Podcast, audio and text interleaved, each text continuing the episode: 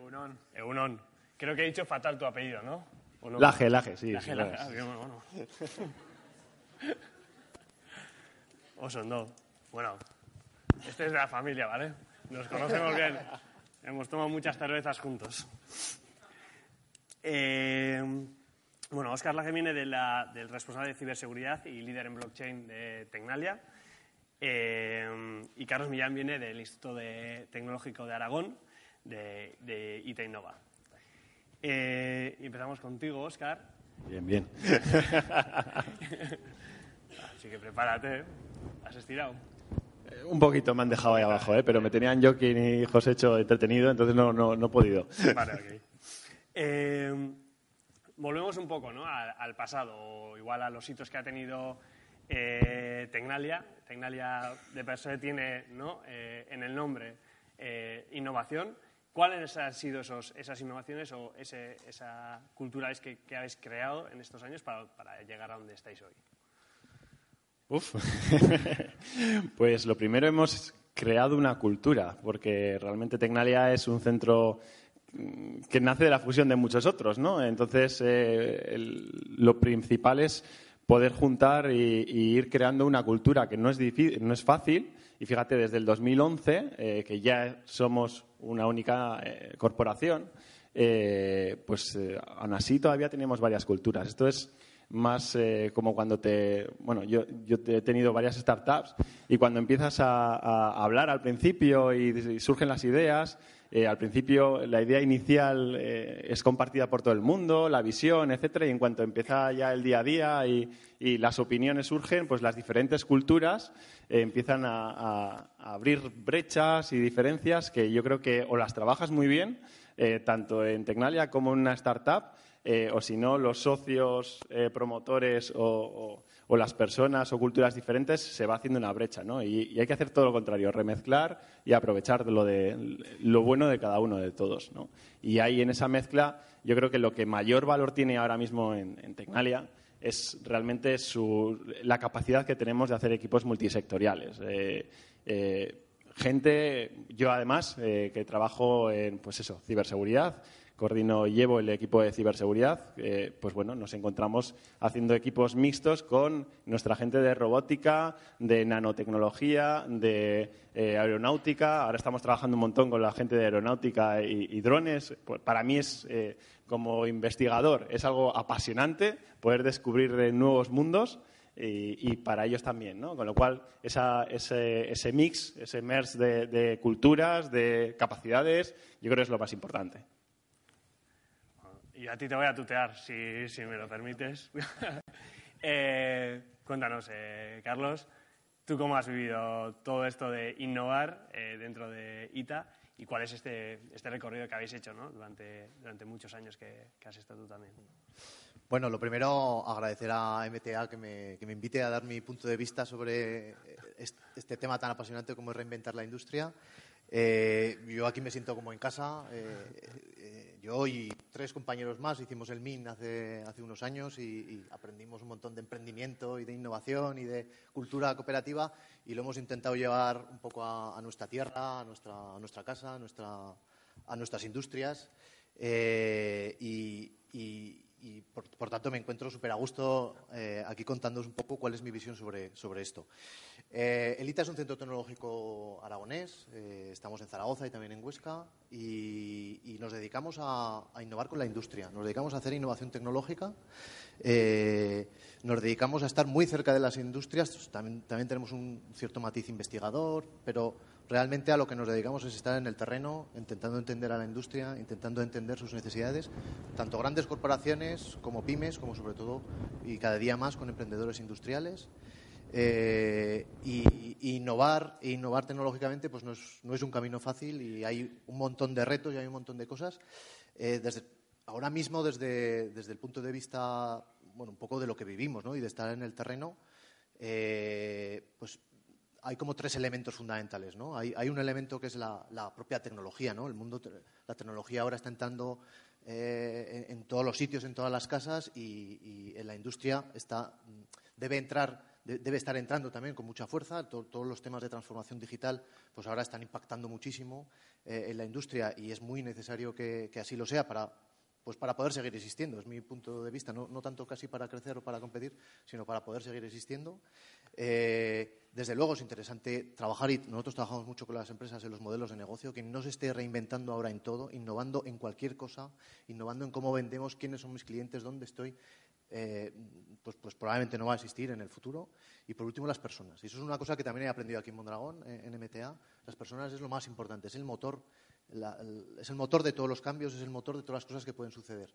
Y, las personas, eh, pues por lo menos en nuestra tierra, pues cuesta mucho generar cambios, cuesta mucho tener visiones abiertas, cuesta mucho cuesta mucho que haya jóvenes tomando decisiones en empresas importantes y yo creo que eso es una cosa muy importante y que aquí hay líderes, aquí por ejemplo en MTA, eh, a, nivel de Lane, hay líderes superpotentes que es muy necesario que estén sentados en los, eh, los, comités de administración o los consejos de administración. Pues bueno, innovar, siguiendo tu pregunta, va de todo esto, ¿no? Es un equilibrio entre estas tres cosas y no solo hablar de tecnología. Oscar, eh, yo leía la blockchain, ciberseguridad y yo decía, vale, yo soy nivel usuario, ¿vale? ¿Qué es esto? ¿Blockchain o ciberseguridad? ¿Por dónde empiezo? Empieza por blockchain igual y luego... Vale, a ver, eh, realmente blockchain ahora mismo es un hype eh, y, es una palabra sexy en la que, por culpa de, la cual no duermo en casa desde hace mucho tiempo. Eh, pero bueno, más allá de todo esto, realmente es, una, es la tecnología más disruptiva hoy en día. ¿vale? Va a cambiar el mundo, va a cambiar las empresas, va a cambiar los procesos y, sobre todo, va a cambiar los modelos de negocio. Fijaros, eh, acaba, de salir eh, Uber, Airbnb, lo que está de moda hoy en día y fuera de la industria. ¿eh? Incluso en la industria estamos intentando replicar lo que está de moda en el ámbito digital. Son los modelos de negocio de plataforma. ¿vale? Es lo que contamos en las, escuelas de negocio. ¿no? Encaminamos a todos, a los emprendedores, a, incluso a los empresarios, a, ir hacia los modelos de plataforma. ¿no? A día de hoy la mayor agencia de taxis del mundo eh, no tiene taxis.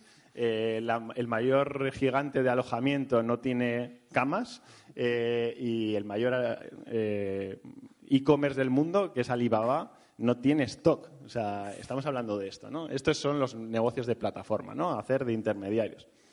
Bueno, pues precisamente blockchain ofrece exactamente lo que hace esta gente eh, solamente con tecnología, ¿vale? Claro, el silencio ya se ha replicado en la sala. ¿qué, conlleva esto? ¿no? Pues uno, que todos estos que les tenemos idolatrados de repente se empiezan a preocupar muy mucho de, oye, esto que sale en los, los periódicos y está haciendo ruido ahora, ¿qué, es? Dos, que lo empiecen a sentir ya en sus entrañas, es decir, eh, ejemplos concretos. Vamos a, y fuera de la industria, que igual son más claros, ¿no? Vamos al mundo del e-commerce y nos encontramos con Open Bazaar, una alternativa en la que cualquiera de nosotros podemos comprar, vender, pujar por productos, de la misma forma que lo hacemos en eBay o en Amazon, pero que es un software que no es de una empresa, no está gobernado por nadie y encima no es una gran multinacional y no hay que pagarle comisiones. Eh, algo similar nos encontramos con, como alternativa, pues por ejemplo, a Dropbox, a, OneDrive o Google Drive, etcétera, Ya empiezan a temblar, ¿no? Sale Filecoin y similares en la que cualquiera de nosotros podemos poner almacenamiento a disposición de la comunidad, porque esto va de comunidad pues yo pongo un cachito de, mi PC, de mi almacenamiento a, disposición del resto, por eso empiezo a ganar una serie de tokens digitales, unas fichas digitales eh, que podré usar yo para almacenar mis datos en la, nube, pero en esa nube de la comunidad, no de una gran eh, multinacional americana como suele ser habitual.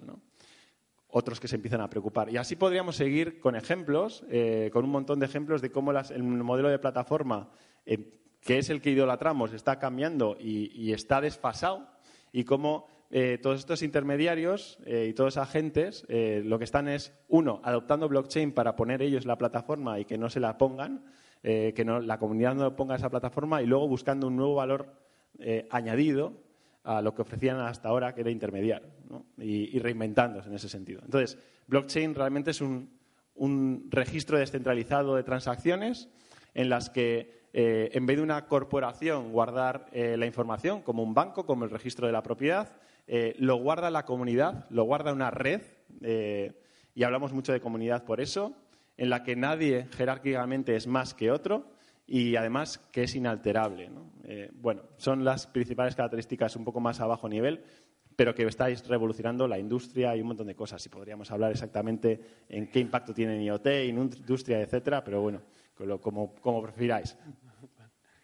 Igual sobre ciberseguridad, Es más fácil, ¿no? Y, y, la ciberseguridad se mueve a golpe de cada seis años, eh, seis meses, un año, hay un gran ataque, etcétera. Bueno, lo principal y ligado otra vez y ligándonos a la industria, que es, que es más fácil de, verlo porque no, hay que explicar qué es ciberseguridad, pero lo que estamos viendo es cómo eh, las, em, las, industrias y, la que más ha avanzado en este sentido es la, energética, eh, bueno, han sido diseñadas para vivir en sistemas estancos, aislados de la realidad, del mundo exterior, incluso de los ordenadores y redes corporativos. Y, esto de la industria conectada, eh, la industria 4.0, lo que está haciendo es que estamos conectando, como digo yo algunas veces, eh, estas redes OT, estas redes de producción y sistemas de producción a, nuestras redes, incluso a Internet.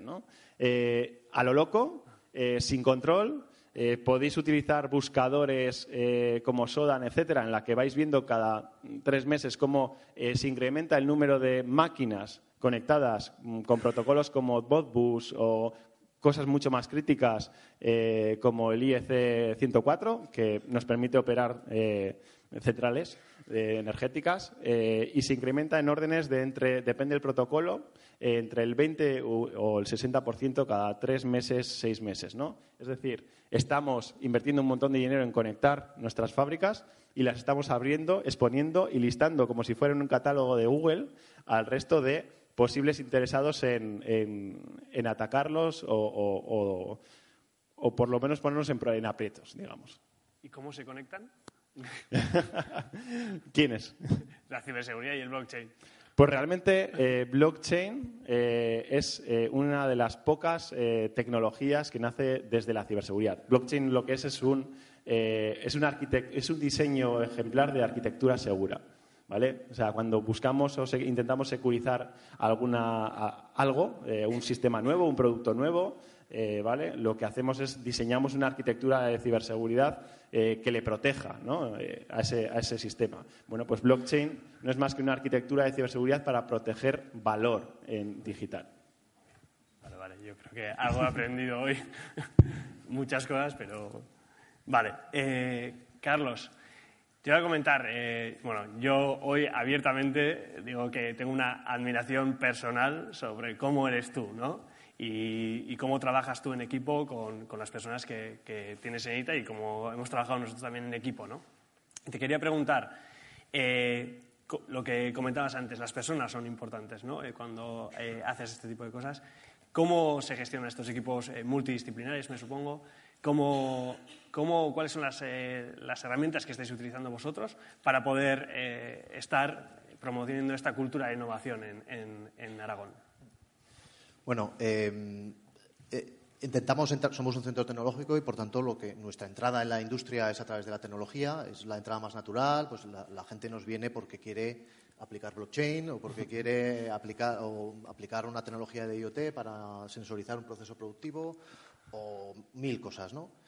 Eh, en realidad entendemos, ahí intentamos entender un poco a, la industria, pero eh, es cuando nos sentamos con ellos, es cuando eh, entramos, tenemos algunas metodologías, tenemos una metodología que se llama Novalog, en la que sentamos en, equipos multidisciplinares, en los que está la dirección, pero también están gente joven, líderes no formales de la organización, donde nos sentamos con ellos e intentamos entender dónde está la organización y a, dónde quiere ir, qué necesidades tiene. ¿no? Allí, pues cosas que hemos aprendido aquí en el MIN como Design Thinking o indagación apreciativa o cosas de estas, eh, aplicamos a, tope por entender eh, qué necesita esa organización, ¿no? hacia dónde tiene que ir, qué, cuál, es su, verdadero propósito, dónde está estancada. ¿no?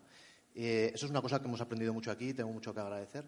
hay muchas personas ahora en Elita preparadas que hace cinco o seis años no, sabían hacer eso. Es una, es, una, es una cosa que no es fácil de hacer, pero es muy importante porque eh, la tecnología te puede llevar a donde quiera. Mm, la mayoría de las veces a ejercicios tecnológicos, ¿no? que no sirven para nada, que no resuelven ningún problema, que no resuelven ninguna necesidad ni de mercado, ni social, ni, ni en la propia empresa.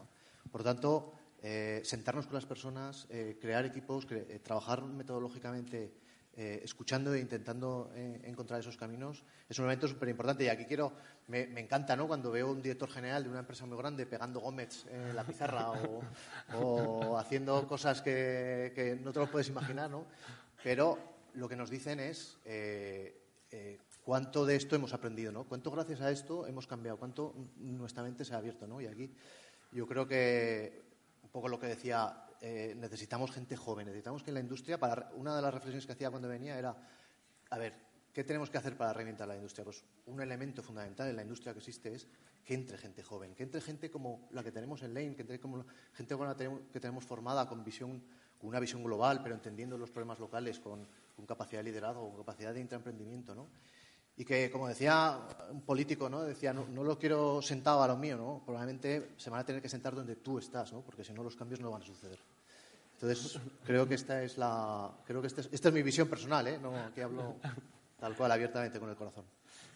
Vale, vosotros trabajáis mucho en, en futuro, ¿no? en clave de, futuro.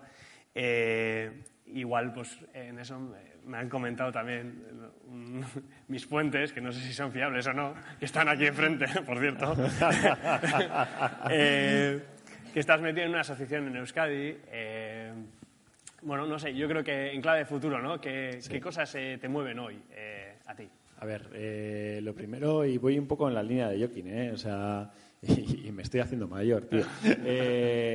pues sí, efectivamente, lo primero que nos preocupa es que crear una, uno, eh, crear una eh, estructura, un conocimiento y, capacidades a nivel de, Euskadi, concretamente, ¿vale?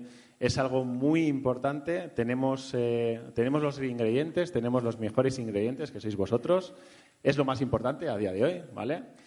Tenemos que ayudaros a, orientar, a que seáis conscientes de que existen nuevas herramientas que pueden, que, con las que podéis hacer la competencia a, estos, a estas grandes eh, gigantes estadounidenses, ¿vale? Eh, y, además desde aquí de Euskadi, ¿no? Entonces necesitáis uno eh, que bueno que, descubráis este tipo de tecnologías, las interioricéis, veis si realmente podéis utilizarla y os aportan valor o podéis plantear modelos de negocio disruptivos que puedan cambiar el mundo y sobre todo eh, si podemos hacer que lo podáis cambiar eh, con base aquí y que podamos eh, enriquecer al país mucho mejor. ¿no? Entonces, yo creo que es el, gran objetivo que, tenemos o lo que nos mueve o lo que nos une a todos los que nos hemos sentado sobre una mesa a decir, ostra, vamos a, potenciar blockchain aquí. ¿no? Están surgiendo muchos movimientos similares, a mí me están llamando de diferentes geografías, se está organizando todo el mundo y lo que nos puede pasar si no nos organizamos eh, y si no os trasladamos eh, a, vosotros, que sois el futuro, estas nuevas herramientas que todavía no conoce todo el mundo, como blockchain, eh, y que tienen una ventaja competitiva el conocerla a día de hoy y no dentro de cinco años, cuando ya sea, ah, pues mira, ah, no sé quién ha hecho no sé qué, no sé quién ha hecho no sé qué, ¿vale? Que la podáis utilizar ahora y aplicarla en, en mil y un sitios.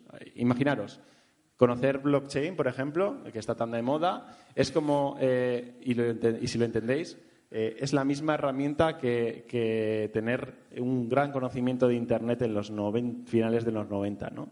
De ahí surgieron los Google, Facebook, Amazon, Apple, o sea, las gafas que llamamos. ¿no? Eh, y a mí me gustaría que las próximas gafas surgieran de aquí, ¿vale? Y por eso me dedico mucha parte de, mi esfuerzo en el día a día a difundir, a intentar dar charlas y, que entendáis esta tecnología porque creo que es clave para la competitividad de, de Euskadi y el futuro de vuestro y nuestro, digamos.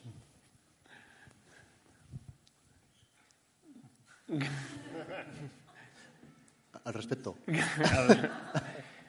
No, yo creo que un mensaje para todas, todas nosotras. Eh, ¿cuál es, ¿Cómo ves tú el futuro ¿no? desde Ita Innova? ¿Qué es eso que, se, que viene y que te mantiene a ti? Bueno, yo, sobre todo he hablado mucho de industria existente ¿no? y, de, cómo se puede cambiar desde dentro. ¿no? Em, Creo que ese es un camino que hay que recorrer y que va a ser bueno para las industrias que existen, pero realmente el cambio más radical, sinceramente, yo creo que desde ahí no va a venir. Eh, tenemos la necesidad realmente de un poco lo que dice Oscar. Yo conecto al 100% con su visión con el, desde el punto de vista de Aragón. Necesitamos crear empresas de base tecnológica industriales. Necesitamos el impulso de la gente joven para transformar las cosas como están. Y creo que es un momento ahora muy propicio para eso, desde muchos puntos de vista. Es un, es un momento propicio porque hay un montón de tecnología disponible, fácil de adquirir, fácil de comprar, eh, barata, eh, fácil de aprender. Hay mucha gente con mucho conocimiento disponible eh, y muy accesible en todo el mundo. hay un montón de necesidades sociales, hay un montón de necesidades en, nuestros entornos locales y en, el entorno global a los que, el mercado necesita comprar soluciones. Eh, por otro lado, pues el capital cada vez es más barato, incluso es negativo, está, esperando. Nosotros nos llegan cada día oportunidades, ¿no? Esperando buenos equipos emprendedores con buenas ideas para poder entrar. Por lo tanto, es un momento, un momento súper propicio para, para hacer eh, eh, emprendimiento industrial de base tecnológica. Y es un poco donde nosotros nos vemos allí. Por eso creemos que la forma de hacer esto, nosotros somos un agente público de Aragón y, bueno, con nuestra visión un poco también intraemprendedora, porque a veces tenemos que ir por delante de lo que piensan nuestros propios políticos, pero eh, tenemos que impulsar la creación de estas empresas. ¿Y cómo? Pues creemos que la forma es creando un ecosistema, un ecosistema vivo muy, muy, muy potente alrededor de tecnologías básicas. Las tecnologías, por ejemplo, las que el ecosistema que yo estoy trabajando son blockchain e IoT, porque creemos que en esa hibridación hay un montón de oportunidades, eh, intentando juntar un montón de personas de diferentes tipos, no solo nosotros, no solo las industrias, sino también estudiantes, sino también emprendedores, gente de negocio, gente legal, eh, gente de, muy diferente tipología, eh, intentando entender muy bien que la necesidad de creación está basada en el propósito, cuál es el propósito de lo que queremos hacer, cuál es el propósito de cada, una de las empresas, eh, e intentándolo hacer con mucha humildad, pero con, con la fuerza de saber que es el camino seguro para de, verdad reinventar la industria y de verdad generar una transformación que quede. ¿no? Muy bien. Un mensaje, cada uno de vosotros, porque creo que vamos mal de tiempo. Bueno, estamos hablando que parece que, esto es de, dentro de, no sé cuántos años. Eh, mira, yo justo tengo, tengo eh, una sección de radio en Radio Euskadi y se titula Bienvenidos al futuro. ¿no? Eh, el futuro es hoy. ¿vale? Eh, ayer, aquí en Euskadi, bueno, en Donosti, se, se, contaba que, que, se está haciendo ya en blockchain la trazabilidad de, nuestra, de toda la ternera eh, que se mata aquí en Euskadi. ¿vale? Se anunciaba que el registro de proveedores se está pilotando ya, que, está en blockchain. ¿no? Lo estamos anunciando ayer, eh, comparte con, pues eso, con, los entes eh, públicos en, Donosti, en, en, el, en el Cursal. ¿no? Bueno, las cosas ya están pasando. ¿vale? Esto va muy rápido y tenemos que correr. ¿Vale? Ahora me toca meter prisa, ¿no? Eh, parece que estamos hablando de dentro de 20 años y no, ya están pasando, ¿vale? Euskadi está, eh, vamos, vamos por delante. Eh, nuestra administración se está poniendo las pilas, las empresas están poniendo las pilas, estamos trabajando con un montón de empresas y lanzando, tenemos otro gran anuncio para el mes que viene, otros dos para después de verano de, de impacto mundial y que se están cociendo aquí, ¿vale? Eh, aprovecharos, aprovecharos ese tirón y me gustaría que Euskadi fuera un referente en todo esto, ¿vale? Eh, realmente somos, eh, bueno, privilegiados, aparecemos, estamos en las dos principales alianzas mundiales, estamos en la nacional, estamos creando ya el ecosistema local, o sea, yo creo que es, que es algo que tenemos que aprovechar. Y ya por finalizar, y, lo dejo ahí, creo que, que es algo que además es una frase que me gusta mucho, Charles Darwin ya lo decía hace muchos años, ¿no? Las especies que, sobreviven no son las más fuertes ni las más inteligentes, sino aquellas que mejor se adaptan al cambio. Y realmente blockchain es el, es el próximo cambio. Me han entrado ganas de salir corriendo a saber cosas de blockchain. Os dejo aquí, me voy. Me da una ansiedad. Sin ansiedad, pero, pero, vamos a paso rápido luego. Tendremos que quedar. Entonces, ok. Tú eres de la familia, tienes que, seguro que tienes un mensaje increíble para nosotros. ¿Qué nos dices? Sí. Un poco venía pensando en el mensaje para, desde el punto de vista de MTA, ¿no? Y, Y, creo, un poco conectando con esto, ¿no? Creo que es el, en el décimo aniversario es el momento de celebrarlo, es el momento de ver lo que hemos hecho, apreciar todo el camino que se ha seguido, que es increíble, ¿no? Pero no dejar de mirar hacia adelante, que nos queda un montón de cosas por hacer, porque realmente eh, nuestra tarea de verdad es transformar las cosas, eh, transformarlas para bien, y, queda un montón de cosas por hacer. Y me acordaba, me acordaba cuando leí la, biografía de don José María de Arrieta, eh, las increíbles conexiones que hay siempre entre Aragón y Euskadi, ¿no? Eh, 11, aprendices de la Escuela de Cerrajeros de Mondragón eh, eh, los mandó don José María a estudiar a Zaragoza. Y fueron, si fueron a, estudiar allí en el año 1950, por ahí. se hicieron ahí ingenieros en la Escuela de Peritos Industriales de la calle Corona, entonces. Y cinco de ellos, cinco de ellos fueron los que años después crearon Ulgor. bueno, pues fueron ingenieros de Zaragoza los que crearon Ulgor y fueron el germen de Mondragón, con lo cual yo creo que... Un fuerte aplauso, joder. Ahí está gente como... en general, en general, creo, y, un poco como colofón, creo que es el momento Ulgor. Es el momento de, coger la, batuta de esos cinco emprendedores y empezar a crear ese tipo de empresas que, de verdad han transformado el Valle, han transformado Euskadi y, han transformado muchas partes del mundo. O sea que es el momento Ulgor. Ok, pues ahí nos quedamos con un momento Ulgor. Perfecto.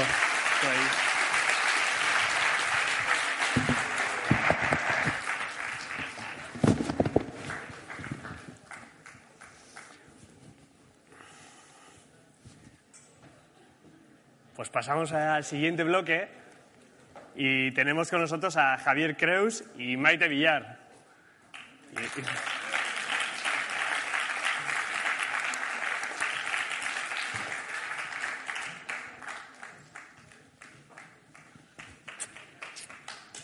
Lo estás haciendo maravilla.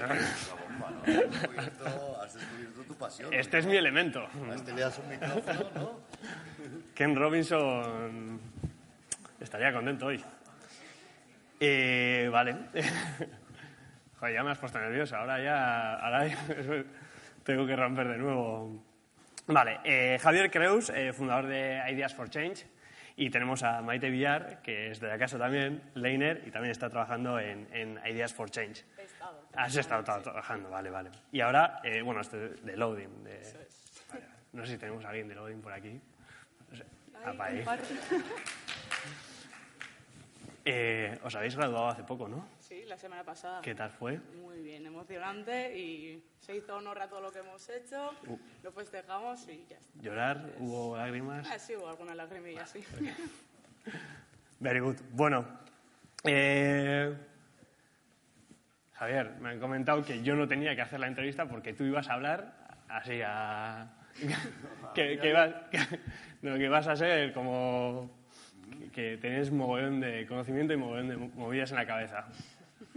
¿Sí? Yo digo, si queréis, lo que nos interesa a nosotros.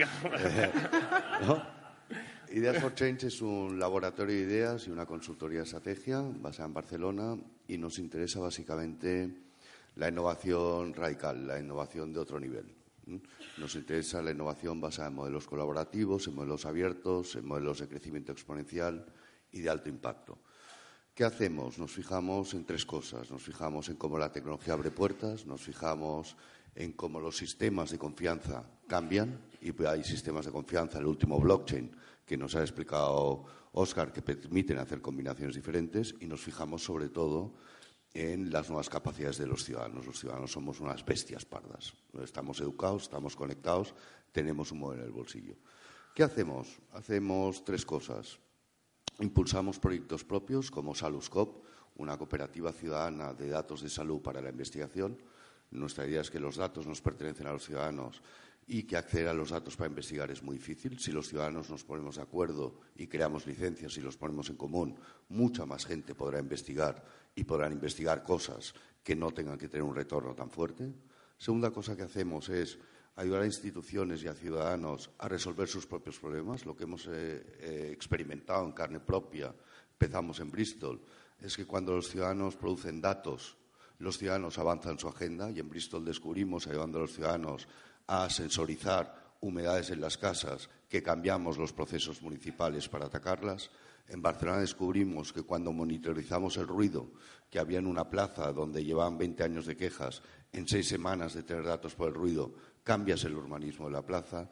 En Pristina, Kosovo, descubrimos que cuando los ciudadanos son capaces de medir la calidad del aire, son capaces de cambiar la Constitución y meter una línea nueva en la que hay un nuevo derecho que es el derecho a respirar aire limpio.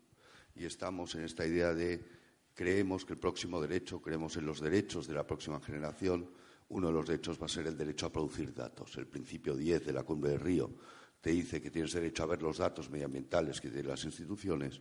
Creemos que el nuevo derecho es que el Gobierno te dé al menos los estándares para poder producir datos. Y la tercera cosa que hacemos es ayudar generalmente a grandes organizaciones, pero también a startups, a repensar sus modelos de negocio. ¿Cómo lo hacemos? Dale, dale. ¿Sí? ¿Cómo lo hacemos? Tenemos esta idea de mirar, y yo creo que lo han expresado muy bien los ponentes anteriores, tanto los empresarios como los más tecnológicos, mirar al futuro de frente. ¿Qué pasa cuando miras al futuro de frente? Que el futuro ya está aquí. Y que seguimos viendo que cada vez que llega Uber a una ciudad, los que salen en la calle son los taxistas, pero cuando te quitas los prejuicios y estudias qué está pasando en la ciudad, en ninguna ciudad donde hay Uber o Lyft o Didi o similares ha bajado el número de taxis, han bajado el número de licencias o han bajado sensiblemente eh, eh, los ingresos de los taxistas. El que está repercutido es el transporte público. 20% de la gente que utiliza estos servicios hubiera utilizado el transporte público. En algunos pueblos de Canadá ya han sustituido líneas de autobuses zombies por bonos de Uber. Está afectando a la inmobiliaria. Se empiezan a crear eh, inmuebles donde en vez de construir parking o estar cerca del metro te dan 9.000 dólares de Uber, o estamos viendo cómo el transporte pasa a ser un servicio asociado, por ejemplo, en la consulta médica. Lo que más fastidia a un médico es esperarte, si te meto el transporte de ida y vuelta. A partir de mirar al futuro de frente y asumir que el futuro ya está aquí, tú puedes hacer dos cosas. Primera cosa, mirar, mirar hacia adentro. Si te cambian el brief, si tú esperabas dos amigos carnívoros a cenar y te habías comprado tu, eh, entrecot de Ávila, ¿no? Y tus dos botellas de vino y tus patatas, y te llaman tus dos amigos, oye, nos han venido unos invitados australianos, seremos seis veganos. Lo primero es abrir la nevera y ver en los activos que tienen, que tienes ya en la nueva situación, cuáles valen y cuáles no y el entrecot aquel que has estado dos semanas reservando, que has cuidado y madurando 42 días, tal cual, de repente vale cero. Y aquí a lechuga que tenías abandonada en un rincón, de repente vale todo. La primera cosa es revisar el valor de tus activos internos. La segunda cosa es ir a buscar el ecosistema de negocio. Y en el ecosistema de negocio, cada vez que hay un cambio estándar, las cosas se conectan diferentes y están más accesibles. Tú eres capaz de recombinar lo que tienes dentro, de poner tu ficha diferencial y articular un sistema, tú tienes un nuevo modelo de negocio. Y este es el tipo de trabajo que hacemos. Me voy a callar un rato. Eh, bueno, igual un pequeño apunte. Eh, tú estás muy en lo que se dice en el barro, en el, en el, mundo de las startups. ¿no? Se decía que ahora se han creado en España más de 3.000 startups en, en el último año. ¿Qué estás viendo desde, ese barro? ¿Qué realidades nuevas que están surgiendo en el mundo de las startups? Yo creo que, empezamos a ver, es decir, tenemos muchas startups, ya veremos si después de esta ola de crisis son demasiadas, porque por el camino también hemos visto que los grandes han encontrado la manera de, primero han entendido que su sistema inmunitario mata todo lo que está muy cerca, pero han aprendido a acercar la frontera y a manejar la frontera. Yo creo que el ejemplo que nos han explicado de CAF de hace muchos años es muy interesante en este contexto. La segunda, está claro que yo creo vosotros mm, queréis una vida que valga la pena vivir. Y para tener una vida que valga la pena vivir, me parece que nos queda mucho por hacer. Nos han explicado muchos casos donde el problema era la necesidad. Oye, se acaban los trenes, se prefieren las carreteras o eh, se acaba nuestra industria. Me parece que ahora nos estamos volviendo en términos de ambición, en una ambición sana. Entonces me parece que estamos viendo muchas startups eh, que les llamamos startups porque es lo conocemos, pero estamos viendo mucha iniciativa con un deseo y una ambición transformativa y realista muy interesante.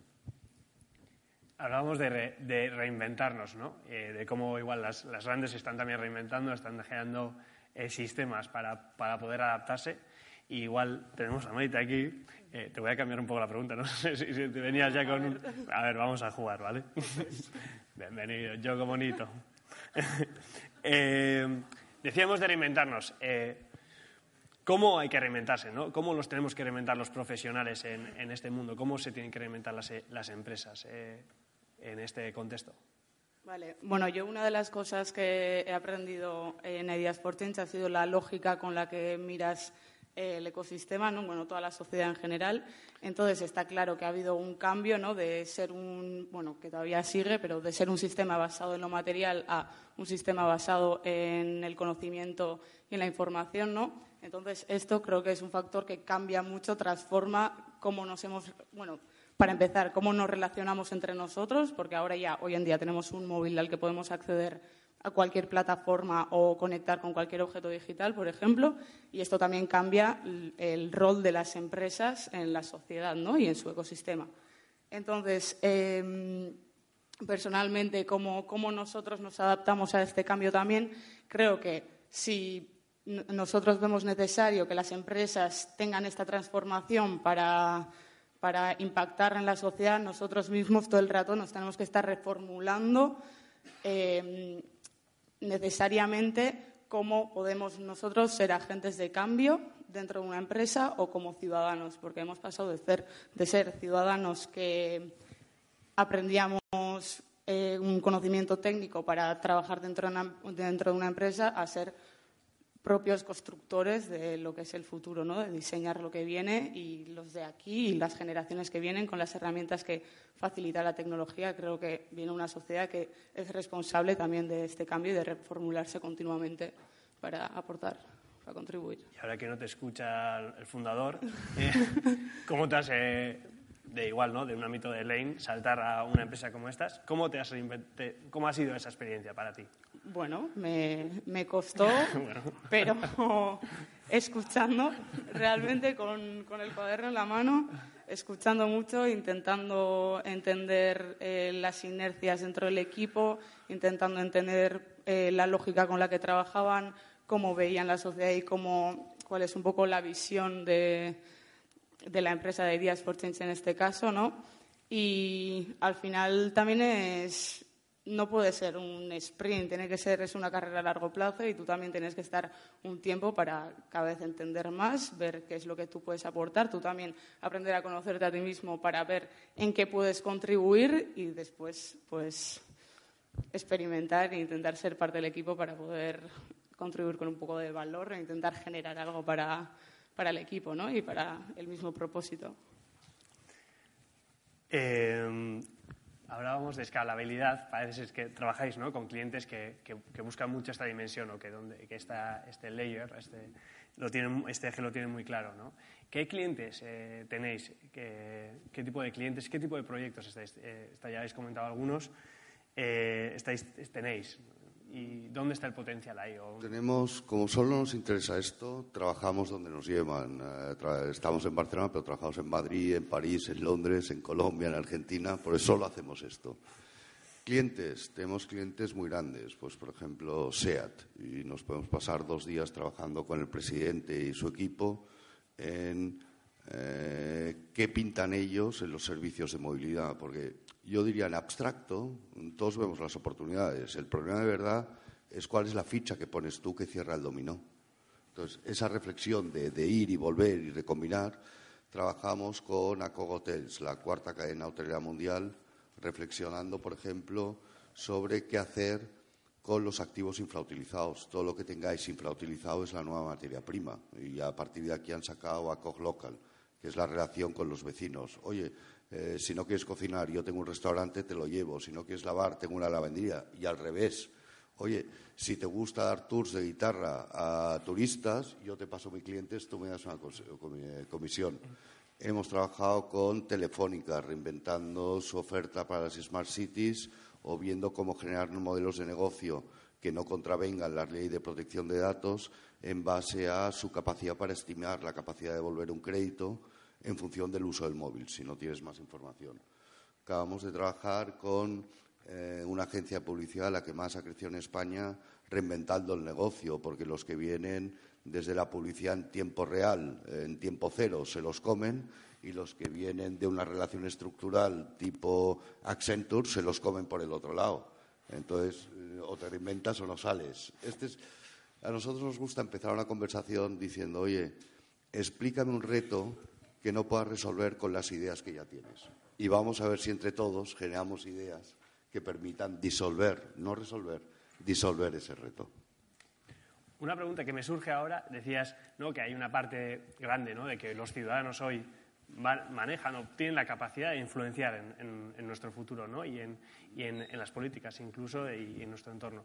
¿Cómo eso casa o cómo las empresas grandes que comentabas, como Telefónica, casan con este tipo de, de iniciativas y con este tipo de poder ¿no? que Nosotros mm, vemos el mundo a tres, es decir, estas conversaciones de café de público-privado, mm, nosotros hablamos de público, privado y ciudadanos. Y los ciudadanos somos un ente, porque los ciudadanos nos hemos demostrado que podemos construir la mayor enciclopedia del mundo nos hemos demostrado que nos podemos proveer de transporte, de alojamiento, que podemos crear Open Bazaar, redes descentralizadas, confiables, inalterables, donde podamos intercambiar valor, no solo contenidos e ideas. Entonces, la nueva fuerza mm, somos los ciudadanos. Entonces, las empresas, yo digo, mm, hicimos este estudio Pentagrowth y una de las palancas del crecimiento exponencial es integrar las capacidades de los ciudadanos y darles nuevos roles. Cuando las empresas hacen un estudio de mercado y solo miden el volumen de consumo, están perdiendo el tiempo. Porque hoy en día, cuando miras un mercado, has, de ver el volumen de consumo y has de medir la capacidad de producción. Porque en la medida en que tus usuarios puedan ayudarte a construir tu cadena de valor, el esfuerzo para crecer es mucho menor. Entonces, me parece que las empresas necesitan limpiar su mirada ah, más allá de, experimentos puntuales y de verdad cuando miran un mercado, verdad es la capacidad de contribución de ese mercado, no solo la capacidad de consumo. Em, ¿Qué has aprendido? Yo creo igual me voy a lo personal contigo, Maite. ¿Qué has aprendido en, en Ideas for Change? Y yo creo que antes incluso, ¿no? Desde Lane hasta que has llegado a este punto. Eh, y ya sé que te, te pillo aquí, taca. Dame cuatro cosillas.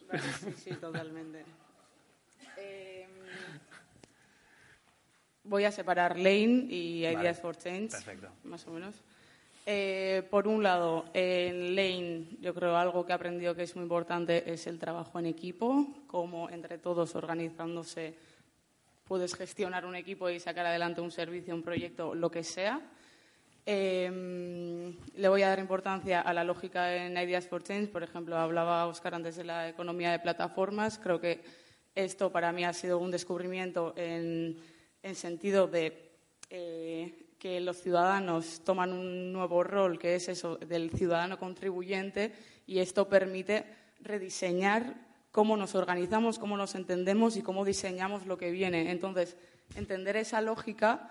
Eh, me abre como una nueva manera de pensar. También entender la tecnología en vez de tal y como nos la dan en servicios, como una herramienta para entender cómo es, su funcionamiento, para luego aplicarlo a, resolver retos sociales, por ejemplo, ¿no? Que también ponía el ejemplo de blockchain que me parecía, bueno, que me parece increíble, que es eh, eso, cómo aprendiendo, pues por ejemplo, de empresas que trabajan la economía colaborativa, nosotros ahora con estas innovaciones como el blockchain eh, podemos eh, rediseñarnos, pero en las empresas pequeñas, las empresas más grandes y todo a multiescala. ¿no? También otra cosa de las que he aprendido ha sido la revolución 3D, que, de la impresión 3D, que también se puede dar a, multiescala y que también pone en potencial la capacidad del individuo, la capacidad de organizarse en un barrio a nivel de ciudad y a nivel de industria 4.0 también, que hace que bueno, me parece que también puede ser una solución al problema medioambiental, ¿no? Y otra vez basado en la información y en el conocimiento, como otra, o sea, cómo nosotros somos agentes que podemos ser parte de construir lo que viene. Entonces, pues toda esta lógica, que ahora todavía no la he traído a tierra, pero todos estos inputs al final son los que, con los que me quedo para, para pensar que este puede ser el camino para construir un futuro mejor. Y hablando del futuro, y yo creo que conectamos, ¿no? ¿Cuál es el futuro ese que veis y cómo conectáis con MTA, ¿no? Y con lo que hemos estado hoy hablando. A mí me gustaría que fuera por 100, no por 10. Y por 100 me explico, por 100 el impacto. Me parece que, y he ido investigando a partir de Peter Senge desde el principio, ¿no? Es decir, ser un vector de crecimiento de la idea de que emprender en equipo permite construir vidas más cerca de la vida que uno quiere tener, me parece que el impacto lo hemos de multiplicar por mil. Si somos capaces de crear valor por mil y capturar valor por cien, que es igual lo que necesitamos para generar ese valor, me parecería una ecuación fantástica. A mí también. Yo creo que va muy de la mano con lo que he dicho, ¿no? Que al final eso de MTA te permite a construirte tu propia mentalidad, tu propia lógica y eso es lo que te puede permitir hacer unas, las cosas de diferente manera que se han hecho hasta ahora. Pues con ese mensaje nos quedamos. Es que ricasco. Es que ricasco. Pues,